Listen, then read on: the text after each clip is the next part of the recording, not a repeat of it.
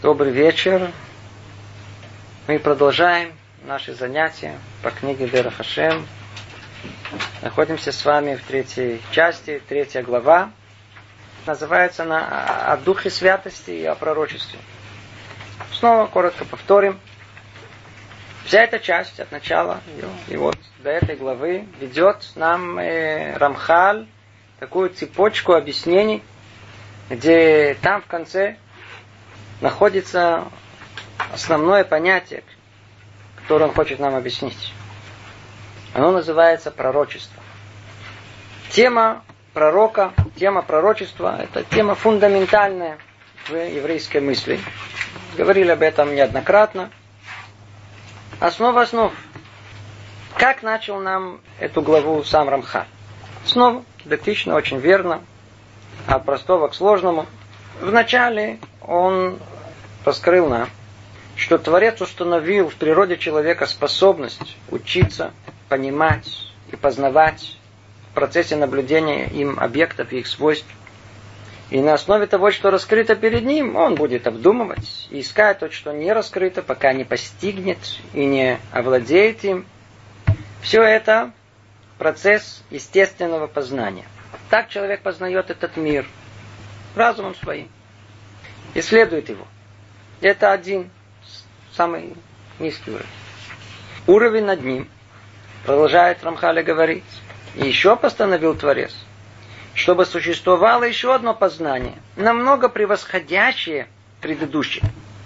То есть, естественное познание. И это познание воздействием извне, а именно, что человек примет воздействие Всевышнего с помощью определенных средств, приготовленных для него. И когда это воздействие достигнет разума, в нем возникает знание, некоторое явление ясно, несомненно, безошибочно. И он познает это явление в совершенстве. И его причин, и следствия, и всякое э, явление на своем уровне. Все это вместе называется Руаха Койдыш. Все это называется Святой э, Дух, Дух Святости. Два уровня. И сейчас, сегодня мы разберем уровень третий, то, к чему все это идет, по порядку. Этот уровень, который называется уровень пророчества. И потом снова вернемся, сравним его с тем, что называется Роха Койдиш. Итак, основа основ в иудаизме это понятие пророк и понятие пророчества. Что так нас волнует в пророчестве? Почему пророчество такое занимает центральное место в мировоззрении еврейском? Повторю. У пророчества есть и цель, это в принципе цель, и пророчество является средством. И цель, и средство. Если мы с вами раньше говорили о том, как человек познает этот мир, и начали с того, что есть естественный процесс познания. Над ним находится уровень непостижимый, который гораздо более э, превосходит его. Он называется дух святости. Снова речь идет о познании человека, когда эти уже знания не, как в знании естественном, ограниченные, видение часть картины, а наоборот, картина ясная, несомненная, безошибочная – а главное, что оно, это, оно не частичное, а оно видит всю, всю, всю картину вместе, в совершенстве своем. И это истинное знание. Но есть, оказывается, над этим познание, которое оно приходит у нас через пророков. И это другой вид познания.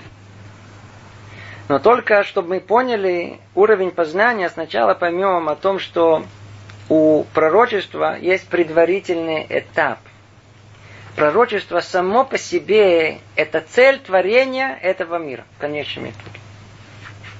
А ну давайте вспомним, для чего человек сотворен. Там после всего, как мы говорим, что человек сотворен для того, чтобы добиться личного совершенства. Чтобы он стал другим.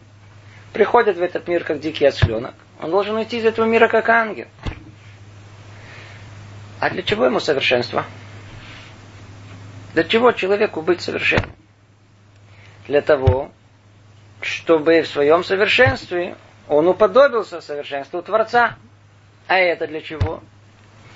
Есть правило мира духовного о том, что в мире духовном и подобные э, субъекты, объекты находятся, чем ближе подобие, тем, чем больше подобия, тем ближе они находятся.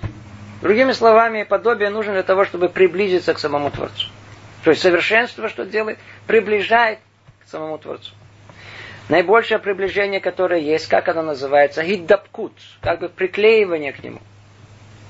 Что такое пророчество? Пророчество это и есть приклеивание, как бы присоединение человека, будучи тут, в этом мире, еще к реальности Творца. Только как это и где и в какой степени, сейчас мы это разберем. Но главное понять, что э, пророчество это в каком-то смысле самоцель. Это там, в самом конце, это то, чего мы хотим добиться. Вся книга Мсилат и Шарим, э, она говорит о ступенях возвышения человека. И там в самом конце Роха Койдыш, а за ним пророчество, пророческий дар, тот, тот вершина всего, вершина совершенства. Это одно.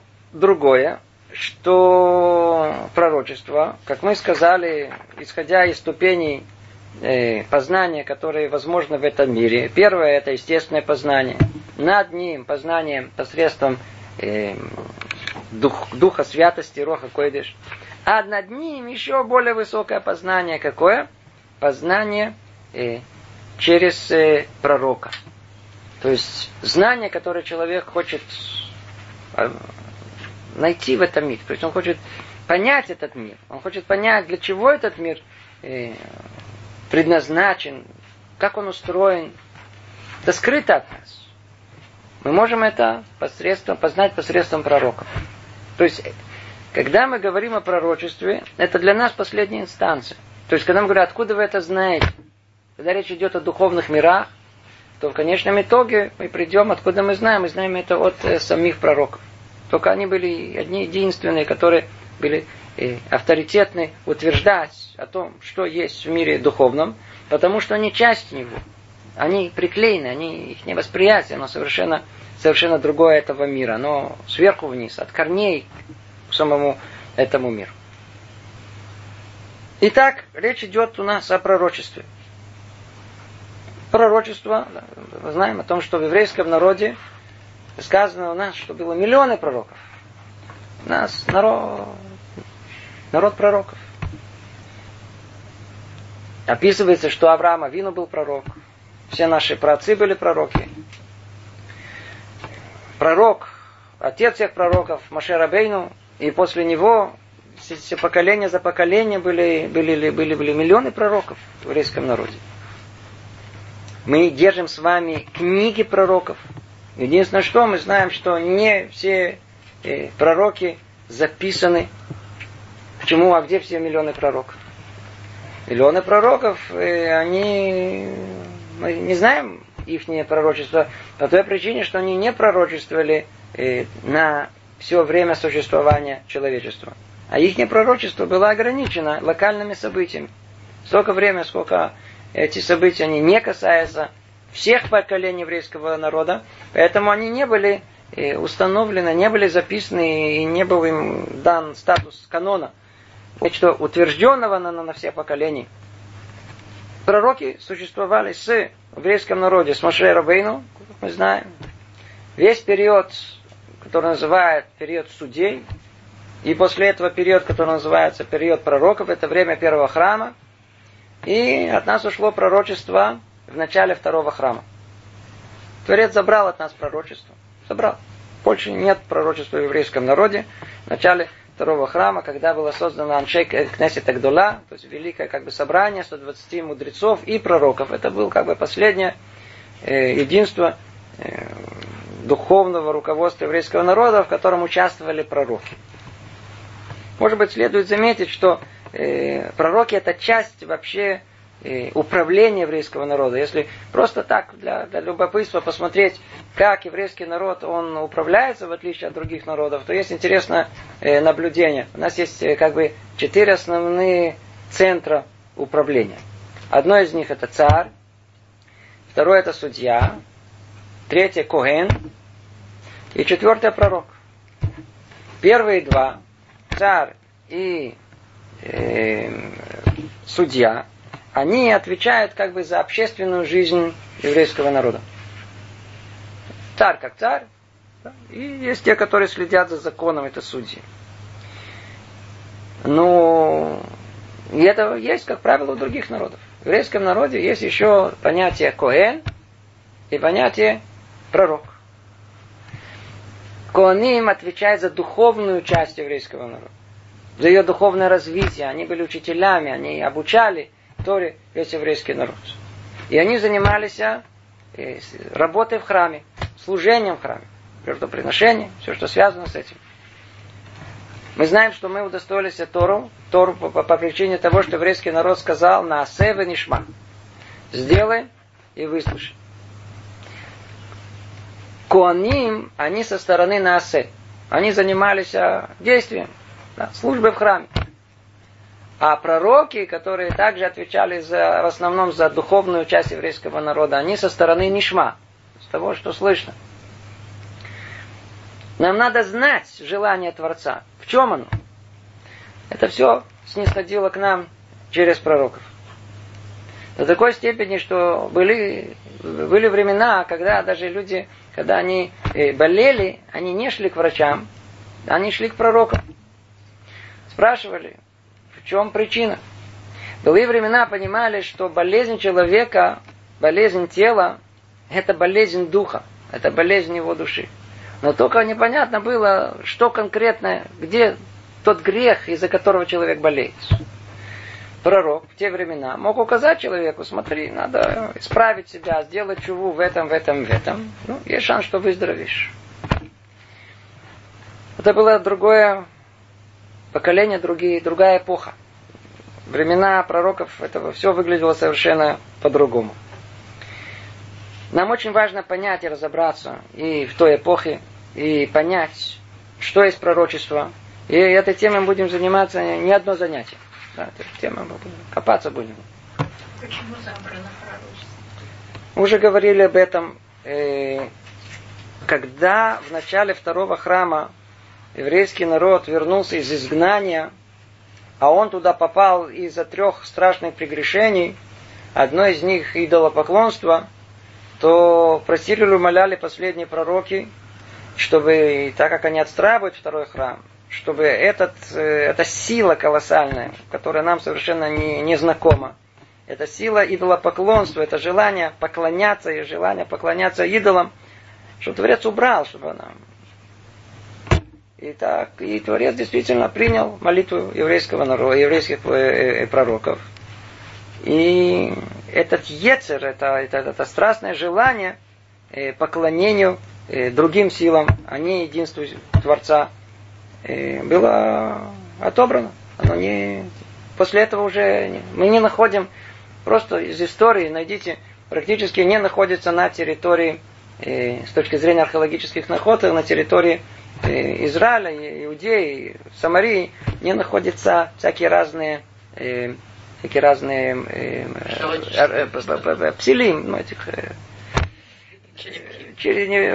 поклонение, атрибуты поклонения идолопоклонства. Они находятся во времен второго храма. Они все со времен первого храма. Нам же непонятно, что это за сила была. Из нас никому не, не пробуждается изнутри какое-то желание поклониться там Луне или Солнцу или, или, или какому-то столбу. Было в последнее время у вас такое? Не было. Деньги это отдельная история. Вы правы. Э, на самом деле, что вы знали, э, по-моему, это уже говорили об этом. Э, как только была принята молитва и было отменено это влияние идолопоклонства на еврейский народ, то так как в мире существует, как мы говорили, все устроено зеркально, как э, по принципу сообщающихся сосудов, к душа, святость и ее отсутствие, то ушло от нас качество пророчества – Э, от, э, уж забрали от нас это Ецер, как бы, который нас Ецера идолопоклонство. Из-за этого и упала и душа, упала святость, поэтому и не было уже автоматически, и не было пророчества. То есть, когда одно связано с другим. одно, знаете, ну, кенегичин, да, то есть одно, оно, оно уравновешивает другое. Заодно просили убрать, умоляли, молились, чтобы и вот это э, желание, и э, с, райот, желание э, распутной жизни тоже, чтобы убрали от еврейского народа. Творец не принял это. Ну что, наполовину скосил. Но так как Сатан был недоволен, что тут происходит, поэтому дали другой Ецер. Называется Ецер Амамон. Да, деньги, деньги. Деньги обладают теперь колоссальной силой, как вы сказали. Есть кому поклоняться, есть чему поклоняться. Новая сила появилась. Но это не наша тема. Итак, нету сейчас пророчества, но тем не менее, так как это основа основ еврейского мировоззрения, это на чем основано наше знание о духовном мире, а самое основное о желании Творца. Ведь в конечном итоге в конечном итоге мы, мы хотим знать, и это то, что каждый из нас спрашивает, интересуется, что Творец хочет от нас.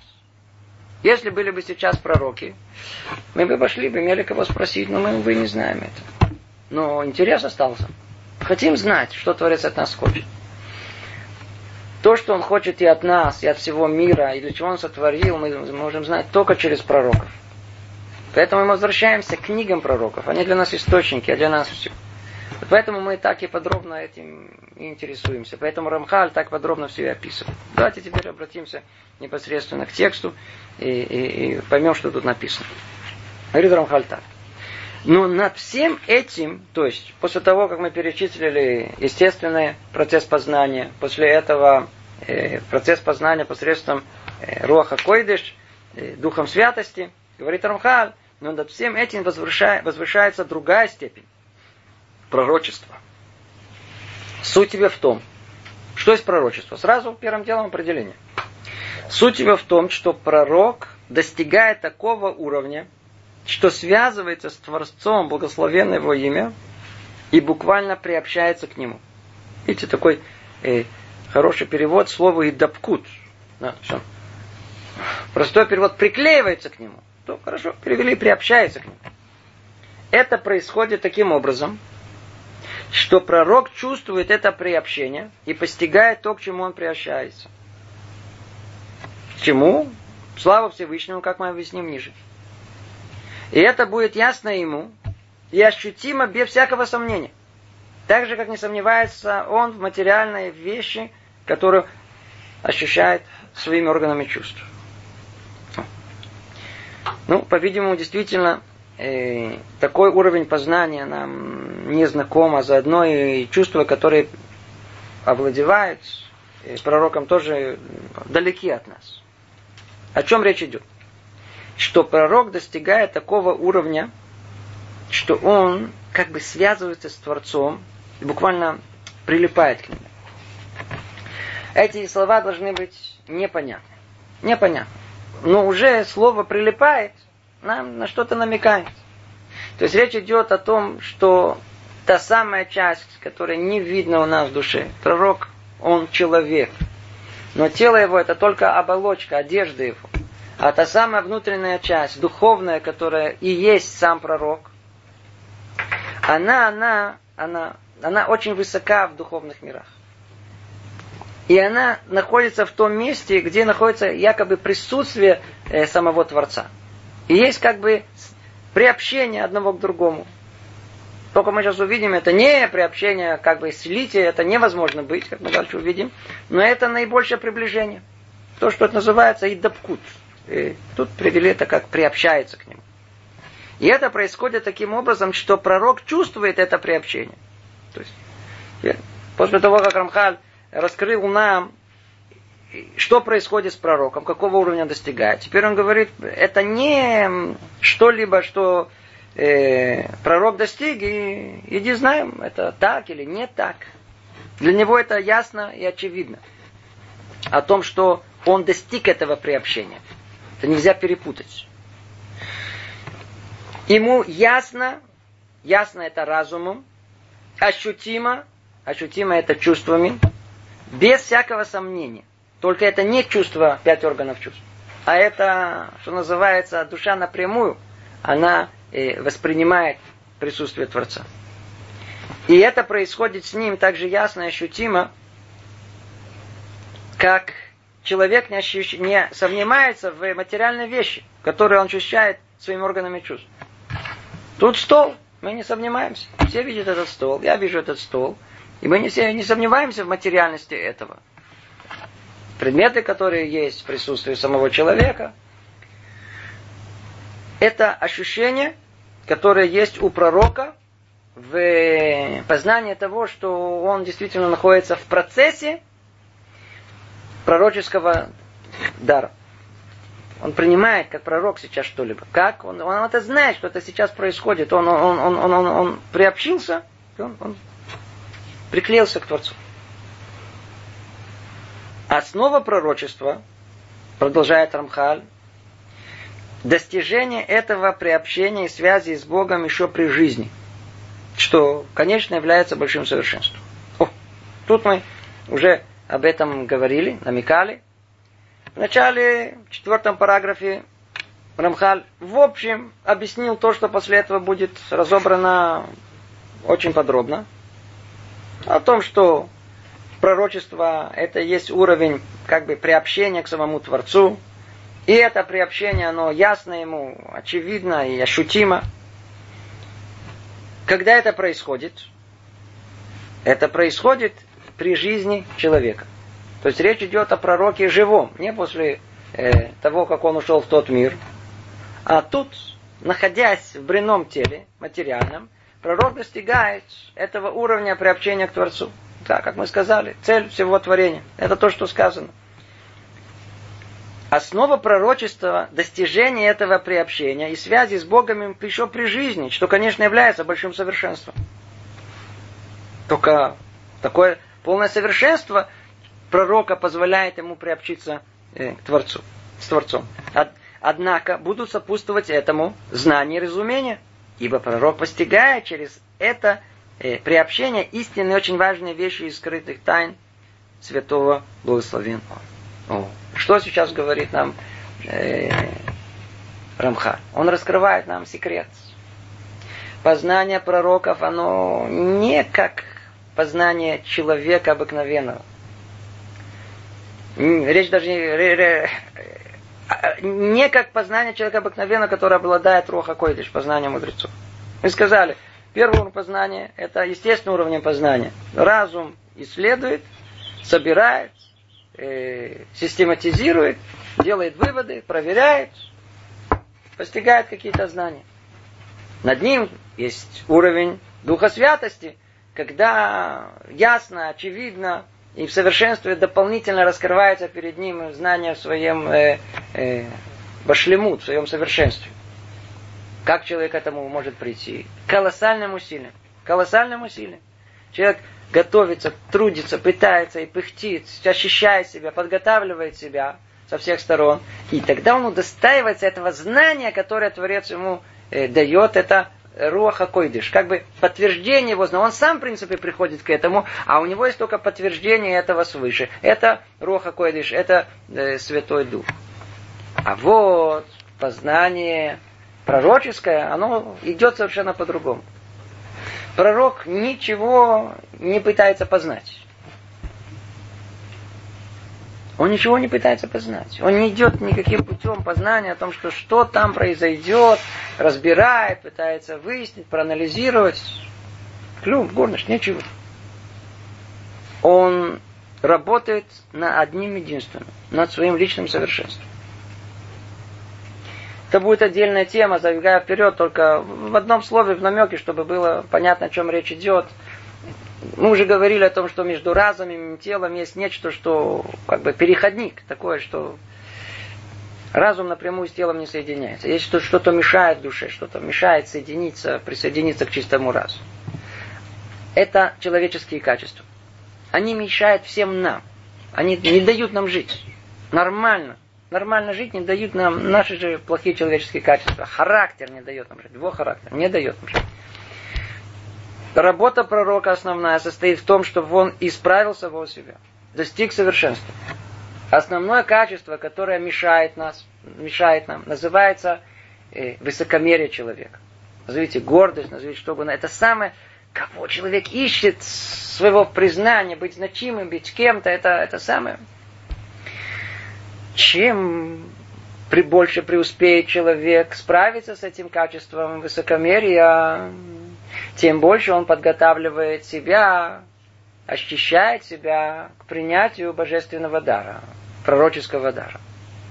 Поэтому обратите внимание, кто был пророк всех пророков, будем много об этом будем говорить. Кто? Маше Рабейну. Что мы о нем знаем? Он был самый скромный. Самый такой... О нем одно единственное мы знаем. Не знаем, он то ли был рыжий, то ли черный, то ли блондин. Ничего. Не, не знаем, как он, как он выглядел. Мы одно единственное о нем знаем, что он был э, он был хейцануа. Он был... Э, есть какое-то русское слово, перевести это слово э, дополнительно. Это не только э, скромность и какой-то смиренность. смиренность. О, смиренность. Вот, вот это слово, которое есть. Смиренность. Он достиг максимума, поэтому он подготовил себя самой наибольшей степени быть пророком. И удостоился соответствующим образом. А остальные пророки уже согласно меры, которые они себя исправили. Так или иначе, а пророк, он работает в области совершенствования самого себя. И когда он подготавливает себя, то от того, захочет Творец или нет, зависит от того, получит тот он пророчество или нет. Пророчество на него снисходит сверху, не по его воле. Он может быть готовым. Он может быть готовым. Но никакого пророчества он не получается. Это не автомат. В отличие э, от э, в свое время тема пророчества очень стояла остро на, на, на протяжении тысячелетий. Э, мысль человеческая, э, философы, которые пытались понять, что это за явление пророчества, они, как правило, приписывали его человеческому таланту. Есть определенные таланты, которые в человеке. Человек действительно работает над собой. Как он достиг определенного уровня, он обязательно достигнет э, пророчества. Поэтому обратите внимание, по-простому, например, в, в, в мире христианском практически каждый, кто доходил до этого уровня, объявлял себя пророком и начинал говорить от имени Бога. Пока не спустили директиву на одном из собраний, и сказали о том, что если продолжить это делать, у нас все развалится. Поэтому прекратили. И нет, запретили пророчествовать. Пророческий дух не сходит на человека от того, что он действительно какой-то экстрасенс, или он талантливый, и он много хотел. В этом смысле мировоззрение Тары, оно, оно, оно ясно, очевидно, и оно отличается от всего того, что есть. Пророчество спускается в этот мир только по воле Творца. Человек только может готовить себя.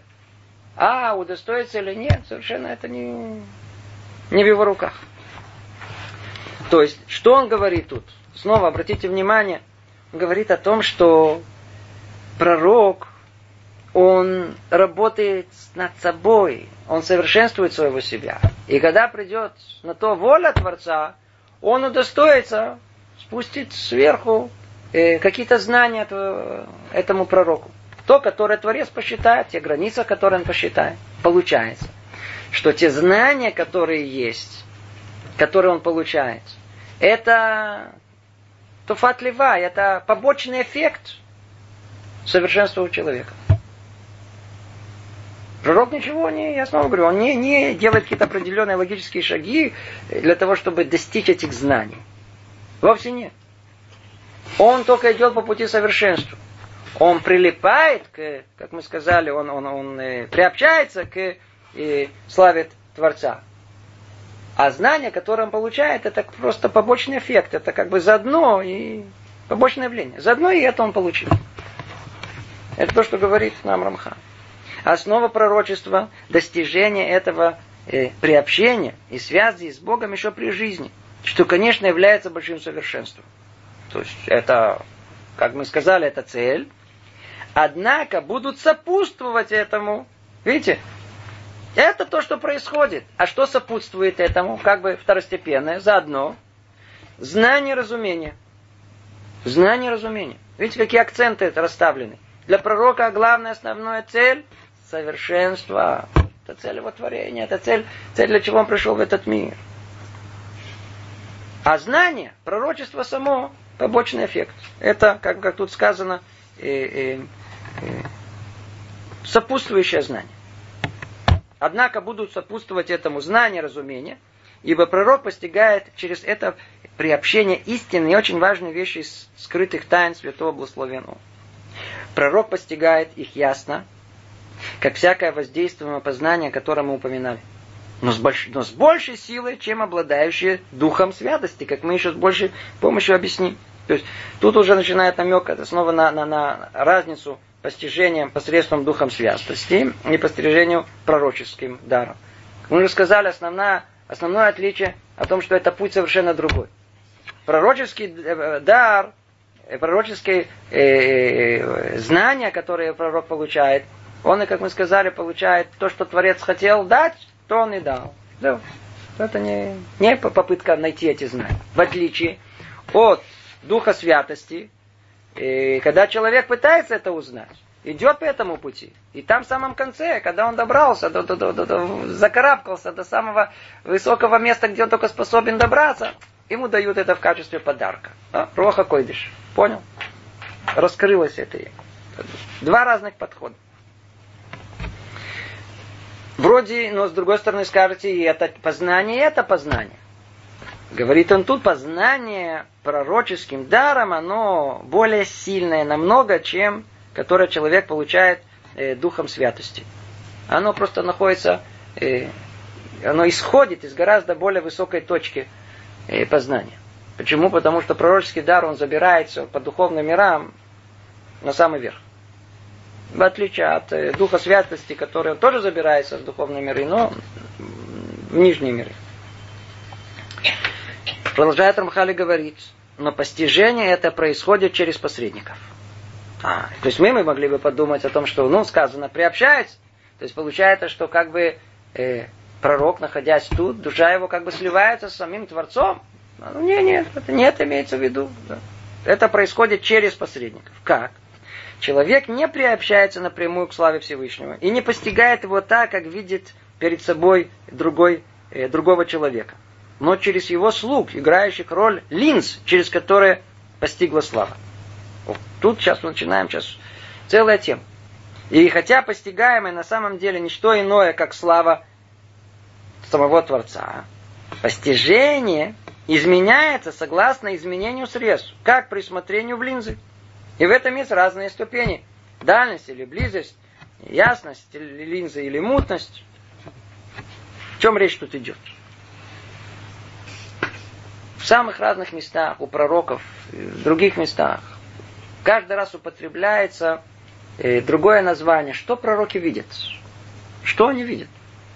И говорится о том, что они видят как машаль, образное выражение, хида, загадки видят, тмуна, как картина, марэ, некое видение, э, хизайон, снова тоже словно видение. Каждый раз разные слова. Что они видят?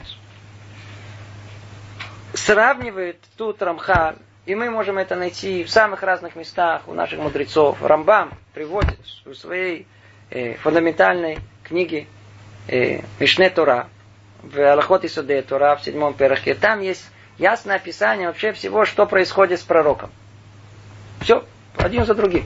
Очень подобно, что тут написано. И там тоже он употребляет о том, что пророк видит пророческие э, это, да, пророческое э, видение, он видит ее через, называется, аспаклярия. Что это за слово? Что это за слово? Его тяжело перевести, оно не, не, не переводится однозначно. Почему? Потому что по смыслу даже есть э, как бы противоречие. Рамбам в, там, в Аллахот и Суде Тора, в Мишне Тора, он, э, Шбона Праким, точнее, он э, переводит слово аспаклярия как зеркало. И говорит, что есть два вида зеркал. Есть зеркало, как бы, э, аспаклярия майера, светящееся, ясное, да, как бы зеркало ясное. И есть зеркало такое затуманенное. Тут же мы видим, Рамхал объясняет это по-другому. Он говорит, что а, Аспаклярия это типа очков.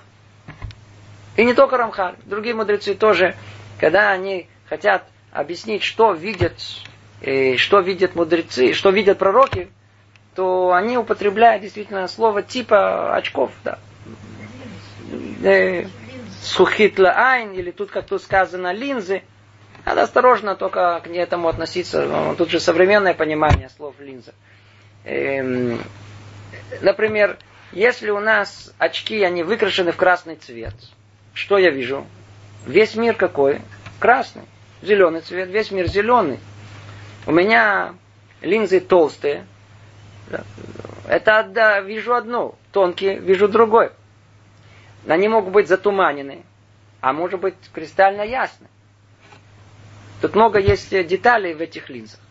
Так или иначе, спор этот на самом деле э, Равхами Воложин приводит, что нет спора между ними, между Рамбамами, Рамхалями, все, которые идут за ним, потому что они имеют в виду в основном пророчество Машерабейна. Машерабейну видел, это то, что говорит Рамбам, Аспаклярия Маира, это ясное зеркало. То есть тогда, когда ничего, э, не, не, ничего не, не, не запачкано, не за, а есть ясная, четкая картина происходящего. Да, дальше мы будем говорить. Это типа э, линзы или типа очков. Очки хорошие. Да, пошли к врачу, точно выписал нам рецепт, и теперь мы смотрим, о, ясный мир видим. Не приблизительно. Вдруг мы видим ясно этот мир. Прекрасно. А аспаклярия ломаира, это то, что не ясная как бы картина мира, это то, что видели все другие пророки. Так или иначе, Рамхал объясняет нам о пророчестве э, через понятие линза, через понятие очки, через понятие, то, что называется тут э, э, схухит лаайн. Или другим языком э, аспакляри. Это то, что он говорит. Еще раз прочтем. Постижение пророка, оно не непосредственно от Творца, а через посредников. Как? Сейчас мы поймем это чуть дальше, поймем это глубже. Он говорит, это происходит, как бы он видит это через линзу. И хотя постигаемое на самом деле не что иное, как сама слава Творца, постижение изменяется согласно изменению средств, как присмотрение в линзу. То есть есть нечто, что без него невозможно приобщиться к Творцу. Человек может смотреть на солнце, вот так просто в раз и уставился смотреть на солнце. Нам невозможно, нам нужно что-то какое-то, какая-то защита для глаз. Точно так же и пророк, он не в состоянии узреть э, присутствие Творца непосредственно, а только через какой-то дополнительный э, ограду. И есть много слов, как мы перечислили. Машал, Хидат, Муна, Марех, Изайон, Есфира. Есть много-много слов, которые Вилон, занавески, всякие разные слова, которые употребляют. Каждый имеет какой-то свой уровень в зависимости от близости к Творцу. Это не, не синонимы, каждый из них, это слово само по себе, но есть нечто, что заслоняет как бы непосредственное присутствие Творца. И вот через это как бы есть восприятие, то, что Творец хочет послать пророку. Естественно, что все зависит от этой линзы, как тут сказано – то ли количество, то есть дальность, близость, как она, так сказать, где она находится, ближе, дальше, то есть раскрывает больше или раскрывает меньше. И так и с точки зрения качества, ясность линзы, мутность. Естественно, что насколько она более ясная, настолько четкая картина э, пророческого видения ему раскрывается. А если она мутная, то, соответственно, он с трудом в этом видит. Продолжает Рамхали говорить в шестом параграфе. Когда Всевышний открывает себя и посылает свое воздействие на пророка, это влияние чрезвычайно сильно. О, дальше идет описание, что происходит с самим пророком. Что происходит? Как это происходит? Как правило, знаете, есть два. Есть, есть пророки, которые получают это по сне, и есть, которые как бы наяву. Но только сейчас это наяву мы сейчас э, увидим в какой форме. Есть третий уровень, самый высокий, вообще непостижимый, это пророчество Машерабейну. Ну, это отдельно будем его, э, этим заниматься. Тут это не разбирается. Он сейчас описывает нам, как пророк получает пророческое явление, пророческое э, сведение. его плоть и все органы тела сразу же сотрясаются, как бы собираются перевернуться. Ибо по своему закону материя не выдерживает раскрытия духовности, и тем более раскрытия славы Всевышнего. Чувства пророки э, перестают, перестают действовать. Также его душевные функции совершенно не действуют независимо, но становятся впрямую в зависимости от Всевышнего от воздействия. Вау! Если мы бы с вами достоились узреть картину, э, когда пророк получает пророческое э, видение, то мы видели бы страшную картину. Скорее всего, это напоминает приступ эпилепсии. Кто это видел, знает, о чем речь идет. Это когда человек падает на землю, и он не находится в этом мире, он, он, он, трясется всем телом его, его, его трясет его, все, все, всего трясет.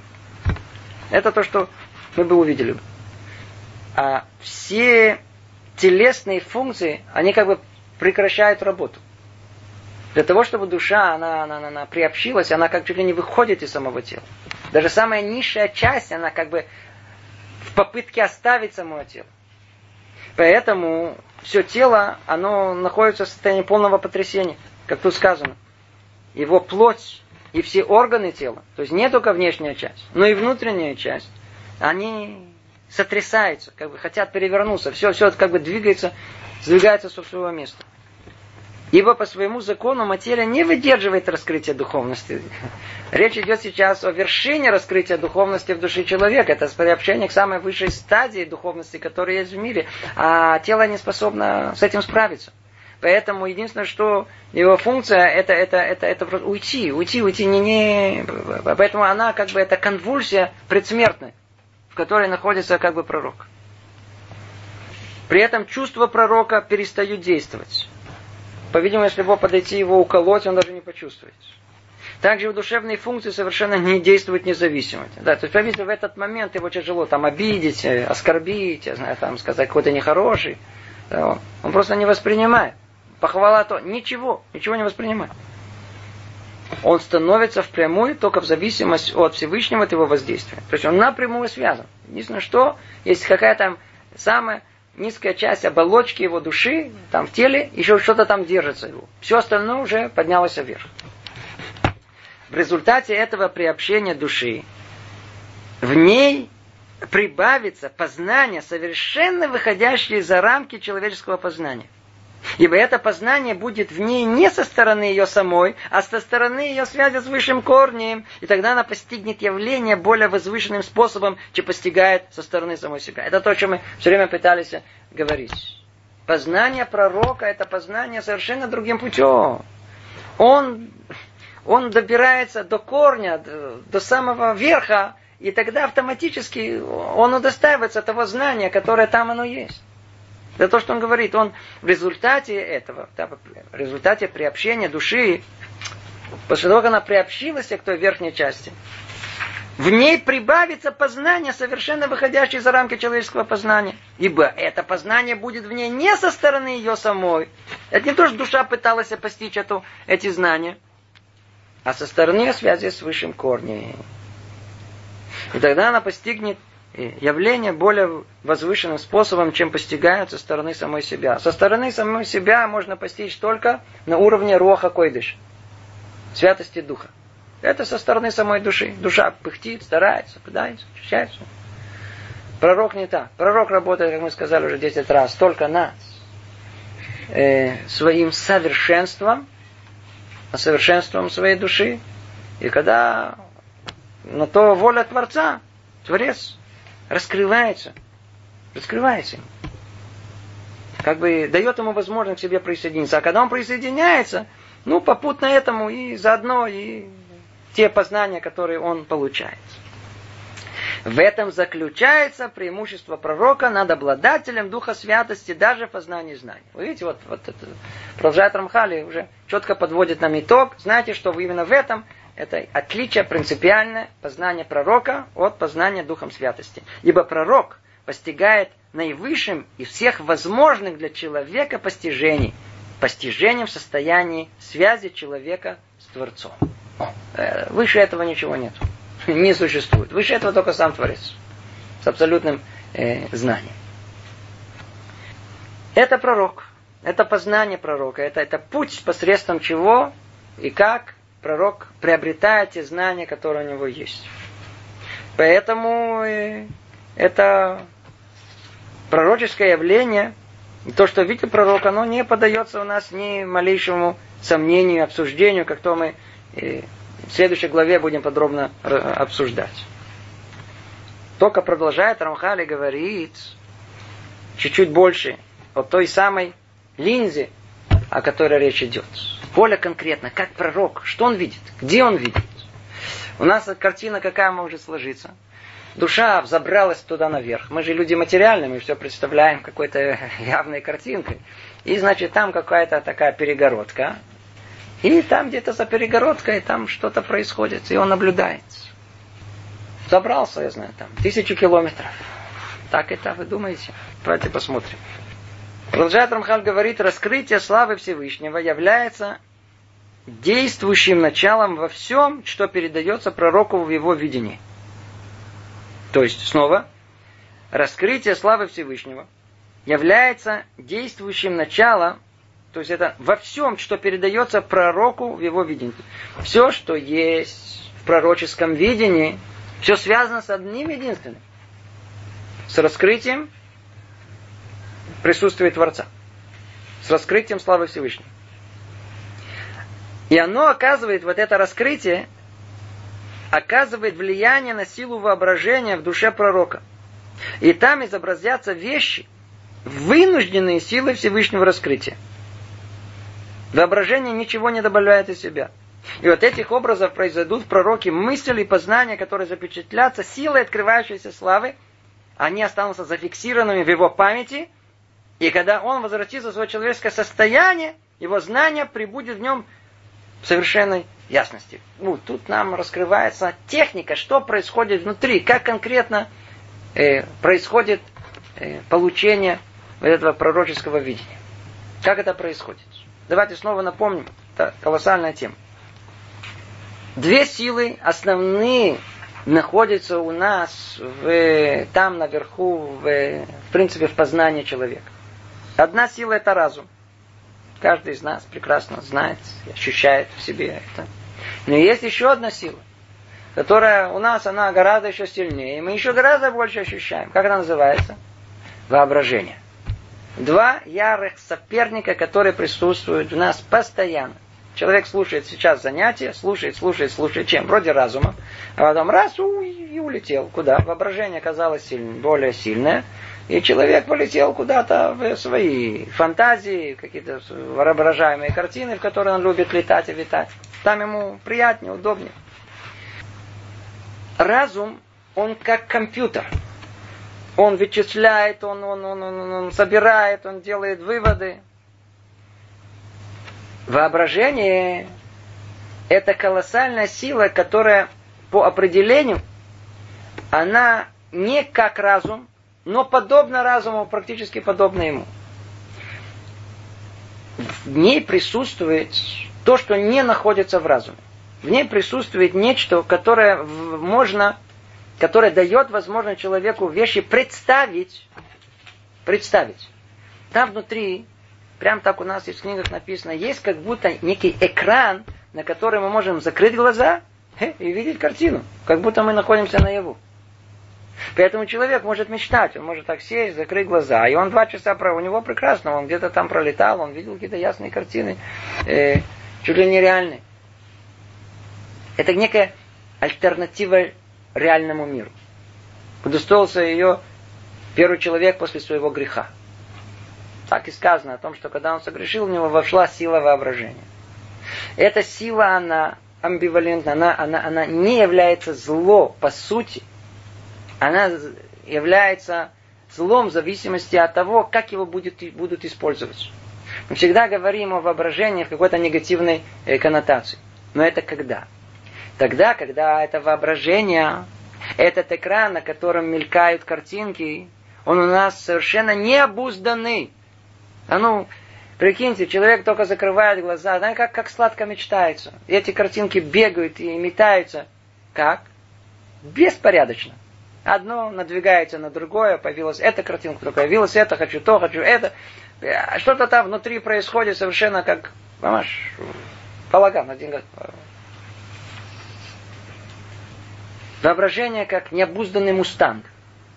Как понесет, непонятно в какую сторону. Брыкается, бросается. Нам поэтому тяжело сосредоточиться. Мы хотим что-то познать. Разум способен. Но сила воображения не дает нам это. Почему? Она более сильная. Мы привыкли всю свою жизнь мечтать, фантазировать, думать о том, что думать слово не подходит, да, то есть видеть какие-то картинки постоянно, которые э, мелькают у нас в голове. Это в основном то, что мы не натренировали. Поэтому тяжело вообще как-то понять что-либо. Разум не способен справиться, потому что сила воображения, она уводит его в другую сторону. Человек может утонуть в ней. Утонуть.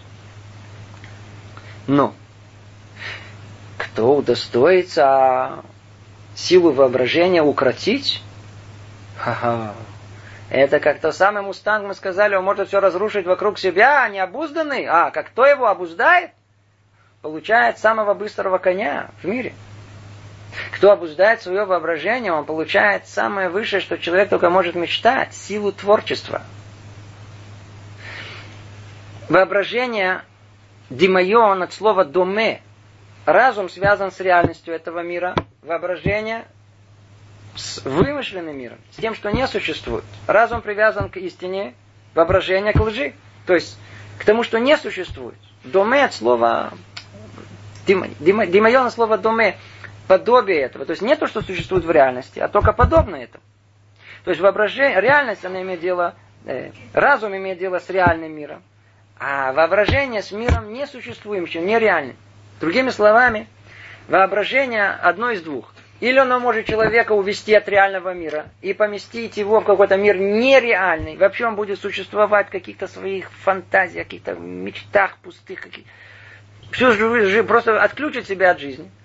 Или он возьмет это воображение, обуздает его, полностью подставит, поставит под контроль разума, и тогда он получит необыкновенное средство для производства чего-то нового в мире. Без воображения ничего бы нового, никакого э, творческого какого-то открытия нового бы не происходило бы. Только посредством воображения это возможно. Это, это, это то, что было дано человеку в конечном итоге. Что мы видим? Мы все время говорим о воображении в такой нехорошей коннотации. А тут мы видим о том, что сам пророк даже пользуется механизмом воображения. Но только о чем речь идет? Когда мы говорили об этой линзе, говорим о всяких разных, э, добрался туда и видит через окно. Где это все находится? Это все находится в душе самого человека. Находится внутри у него, эта линза находится внутри самого пророка, в его душе, в его воображении. Он вот это воображение, которое может там мелькать, непонятные картинки, необузданные, беспорядочные, совершенно не связанные друг с другом, Ему удалось там все фикс, стоп, зафиксировать. Не, не двигаться ничего. И тогда он получает колоссальное средство, невероятное, для познания этого мира. Некий экран, на, который, на котором теперь проецируется истинный мир, который настоящий, который есть в мире. Это уровень пророков. Он теперь все видит совершенно по-другому.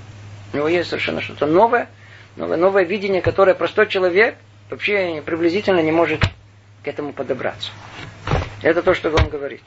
Раскрытие славы Всевышнего является действующим началом во всем, что передается пророку в его видении. То есть все связано только с раскрытием славы Всевышнего.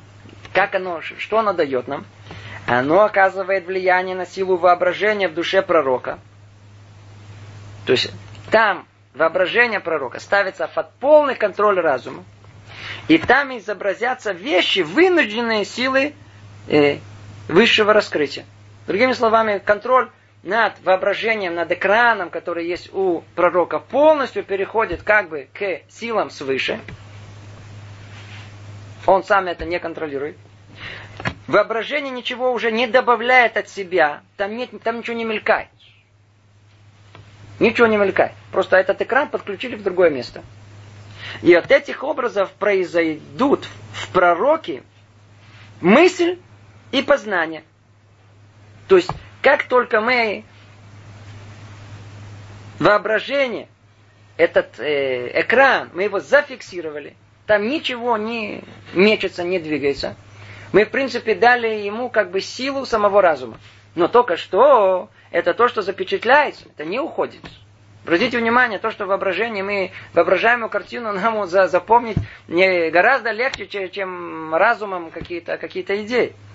Так вот, от этих образов произойдут в пророке мысли познания, которые запечатлятся силой открывающейся славы. Они останутся зафиксированными в его памяти. Именно потому, что оно прошло через эту, этот экран э, воображения. И когда он возвратится в свое человеческое состояние, о, это знание прибудет в нем в совершенной ясности. Когда мы вспоминаем, что произошло, то, как правило, наше какое воспоминание частичное. Но, кстати говоря, надо знать о том, что если, бы, если человека поместить в состояние гипноза, и это уже проделывалось неоднократно, то выясняется, что картины, которые человек видел в прошлом, если его спросить, что ты видел, то он расскажет. Ну, только частично, немного. Да, стерлось что-то. Но под состоянием гипноза он, он может рассказать всю картину, которую он видел, практически ничего не теряясь. То есть вот это влияние, вот это воображение, которое отнимает э, от нас эту концентрацию, чистоту, э, гипноз помогает от нее избавиться. Это нечто, что уже ближе к пониманию, что есть э, пророчество. Так и тут. А, а то, что видит пророк, останется зафиксированным в его памяти. И когда он возвратится в свое человеческое сознание, о, это знание прибудет в нем уже в совершенной ясности. Оно выплывет у него, как будто, я не знаю, условно говоря, это э, под, под, под, состоянием э, гипноза, когда ясная, четкая картина, без каких-либо сомнений, тех самых э, пророческих э, э, пророческого видения, которое он получил. То это объясняет так Рамхаль, что происходит в душе пророка, каким образом он получает пророческое видение. И только завершим э, э, э, этот, эту главу, говорит Рамхаль, объясненное выше, общий принцип пророчества всех пророков. То, что он объяснил, это так работает пророчество всех пророков. Но существуют многочисленные ступени этого явления, как мы объясним с помощью помощи ниже. И выше всех ступеней ступень нашего учителя Муше, мир ему, о котором засвидетельствовала Тара, и не встал более пророк в Израиле, подобный Маше, которого Ашем знал лицом к лицу. Ну, об этом более подробно, о уровне пророков, о уровне пророчества. Поговорим в следующий раз. Тут остановимся. Всего доброго. Привет из Иерусалима.